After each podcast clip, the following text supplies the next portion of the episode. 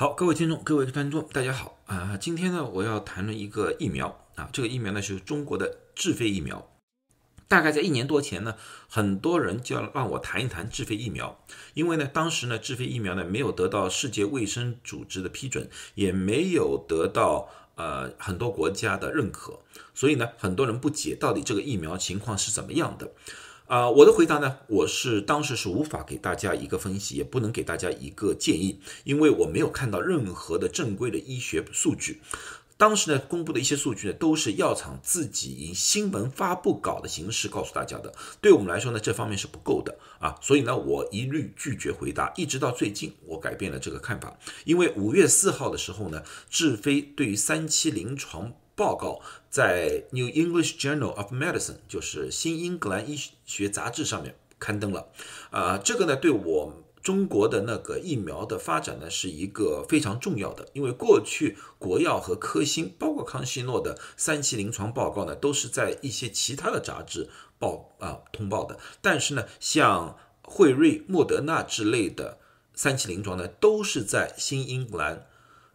医学杂志上报告的，那么也就是说明了这份杂志的一个分量来的。而智飞呢，三期临床报告是首次能在这样大规模的医学杂志上报告，也就是说了它的三期临床的一个严谨性以及全面性得到了医学界的肯定。好，那么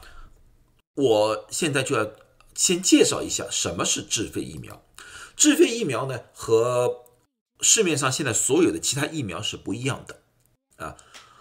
像市面上现在有的新冠疫苗，科兴、国药是用灭活疫苗的形式，而康希诺、牛津、阿斯利康、强生，它是用腺病毒载体的形式，而辉瑞和莫德纳，它是用了最新的 mRNA 技术，而智飞疫苗，它是用了另外一种技术，叫做重组刺突蛋白。这个呢技术呢，其实呢，在其他的疫苗上面，我们已经早就看到了，就是像乙肝疫苗已经用了这个技术了。这个技术呢，是用了重组的一个 DNA 的技术，也就是说，把呃新冠病毒的那个刺突蛋白上的受体组织啊，作为一个抗原的原版，然后呢，用这个 DNA 技术呢，重新复制组装，然后呢，把这个抗原通过氢氧化铝的辅佐。刺激人体的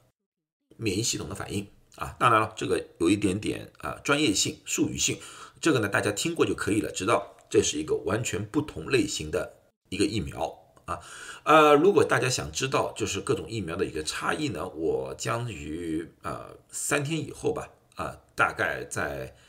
呃一些地方我会详细的介绍各种疫苗的技术的一个不同的地方啊。啊，那那是后话。那么这个的技术呢，是由安徽智飞啊制药和中国科学院微生物研究所联合研发的啊。这个疫苗的三期临床呢，在亚洲的呢很多国家进行了啊。今天呢，我最主要想分析一下这个三期临床。那么这个三期临床呢是这么样子的，它是在五月四号攀攀登的。啊，刚才我漏了一点，我就想告诉你们，那个智飞疫苗呢和其他疫苗另外一个不同呢，它是需要打三针，而不是单纯的打一针或者两针啊。那么这个三期临床里面呢，他选择的人人数不少，他总的人数呢大概是在两万八千九百人，就是两万九千人总的人数，他们的一对一比例啊，这里呢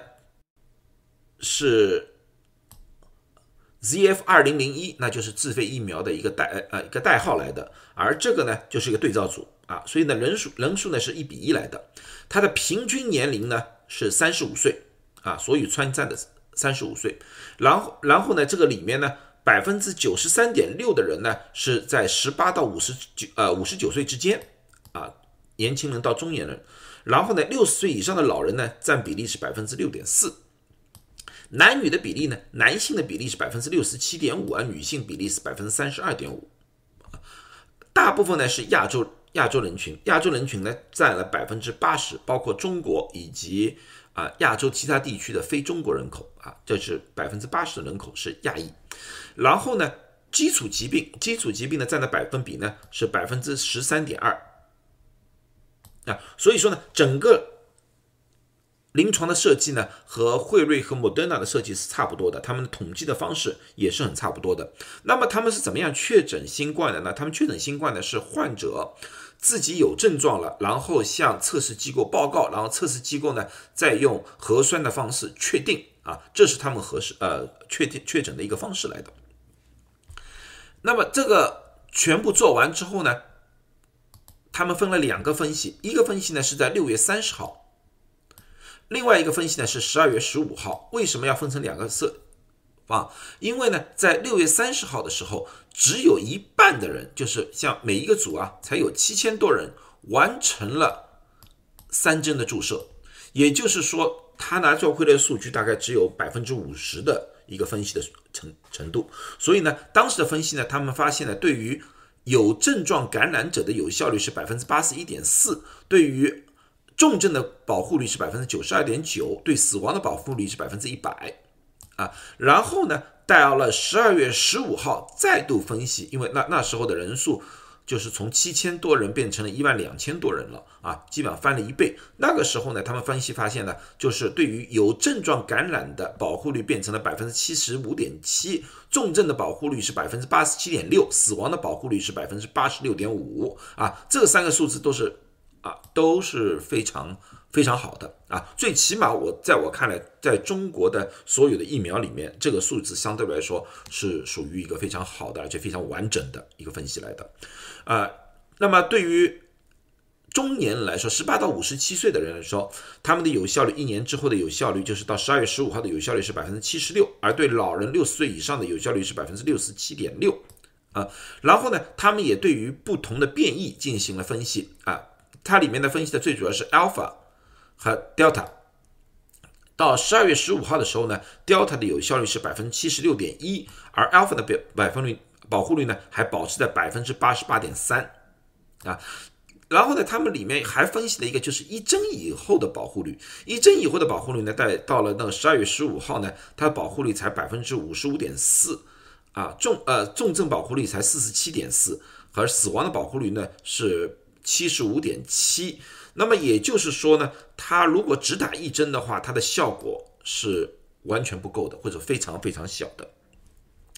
呃，这个呢就是和惠瑞和莫德纳不一样，惠瑞、莫德纳的一针以后的保护率也也是挺高的，也是挺高啊。这个你们可以看看当时的一些数据。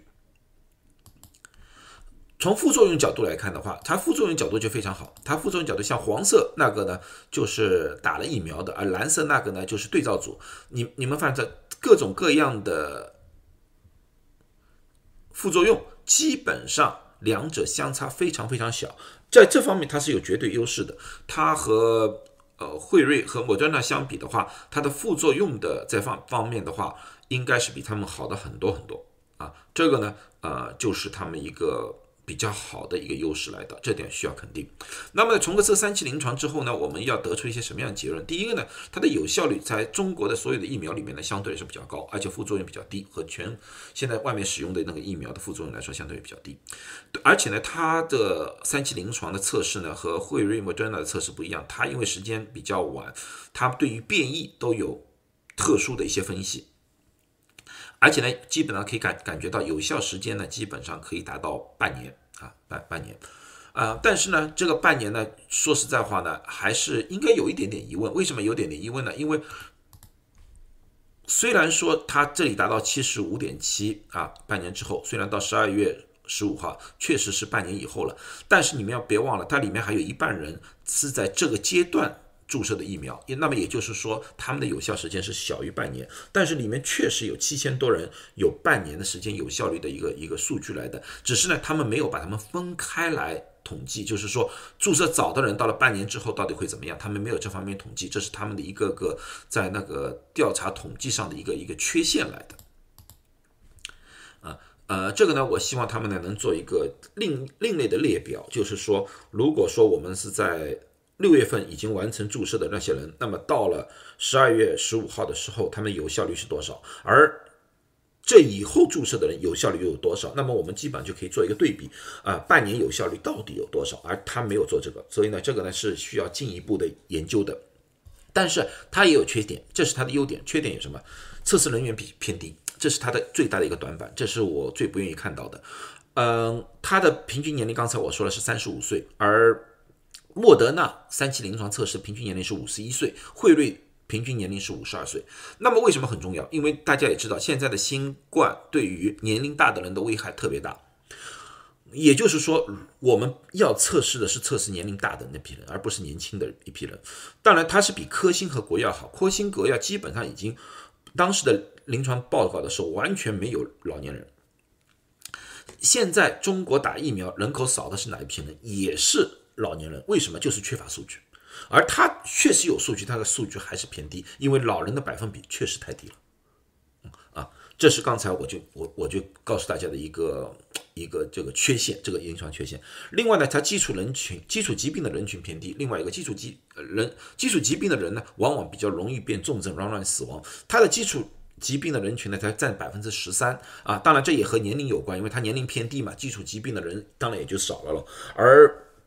莫德纳呢，基础疾病的人数达到百分之二十二，惠瑞。的基础疾病的人呢，达到百分之二十一。这个虽然只有好像十百分之十之差，但是这个里面差异是挺大的。而我们在正常人群里面，呃，那个基础疾病的人口的占百分比应该百分之三十以上。所以说，这个也是他们的一个呃缺陷啊。另外呢，它这个临床呢无法做到无症状感染者的数据。因为它是要有症状之后上报，然后再做核酸测试的。无症状呢，它根本就没报，所以它里面根本就没有数据。这个对中国、对全世界可能没有多大的问题，因为大家基本上感染的人数很多。但是呢，这个对中国清零将将是一个非常大的考考验，因为无症状者在我过去的视频里面说了，也是有传染性的。那么在这种情况下，他他们就有可能变成一种传染源了啊！所以说，这个对于中国清零政策来说的话啊。基本上没有什么多大的帮助。另外呢，还刚才我就说了，它一针的有效率偏低，它起效比较慢，它必须打三针。这个呢，和在一些地方呢，可能就是说，呃，比较难以使用，特别是在一些落后国家，他们的人口流动性比较大，很难让患者来来回回打三针疫苗的，这个将是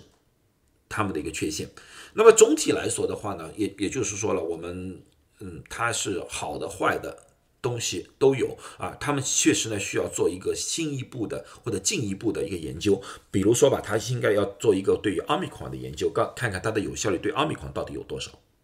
这个需要研究。另外呢，就是刚才我说的，对于年纪偏大的和有基础疾病的，毕竟要做一个更加深入的研究。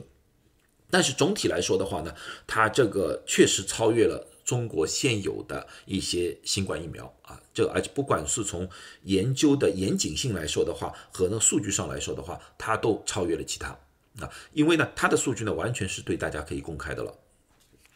那么至于有些人要问我，那么打完了科兴国药之后，我是不是可以拿这个打加加强针？这个我就不能说了，为什么呢？它的一针有效率偏低。如果说他打一针之后，到底会产生一种怎么样的反应？因为我们前面打过科兴和国药了，那么这一针到底是可以算第三针呢，还是要从第一针打起？因为他们完全用了不同的技术来的，这个需要一个新的临床的测试，而无法下一个断言，就是你现在用。啊，智飞当做一个加强针，是不是会效果更加好？我没有研究，我们就没有发言权。所以呢，我也希望他们对这一方面进行一个新的研究。好了，那么今天的解说希望对大家有一些帮助啊！祝大家都健康，谢谢大家。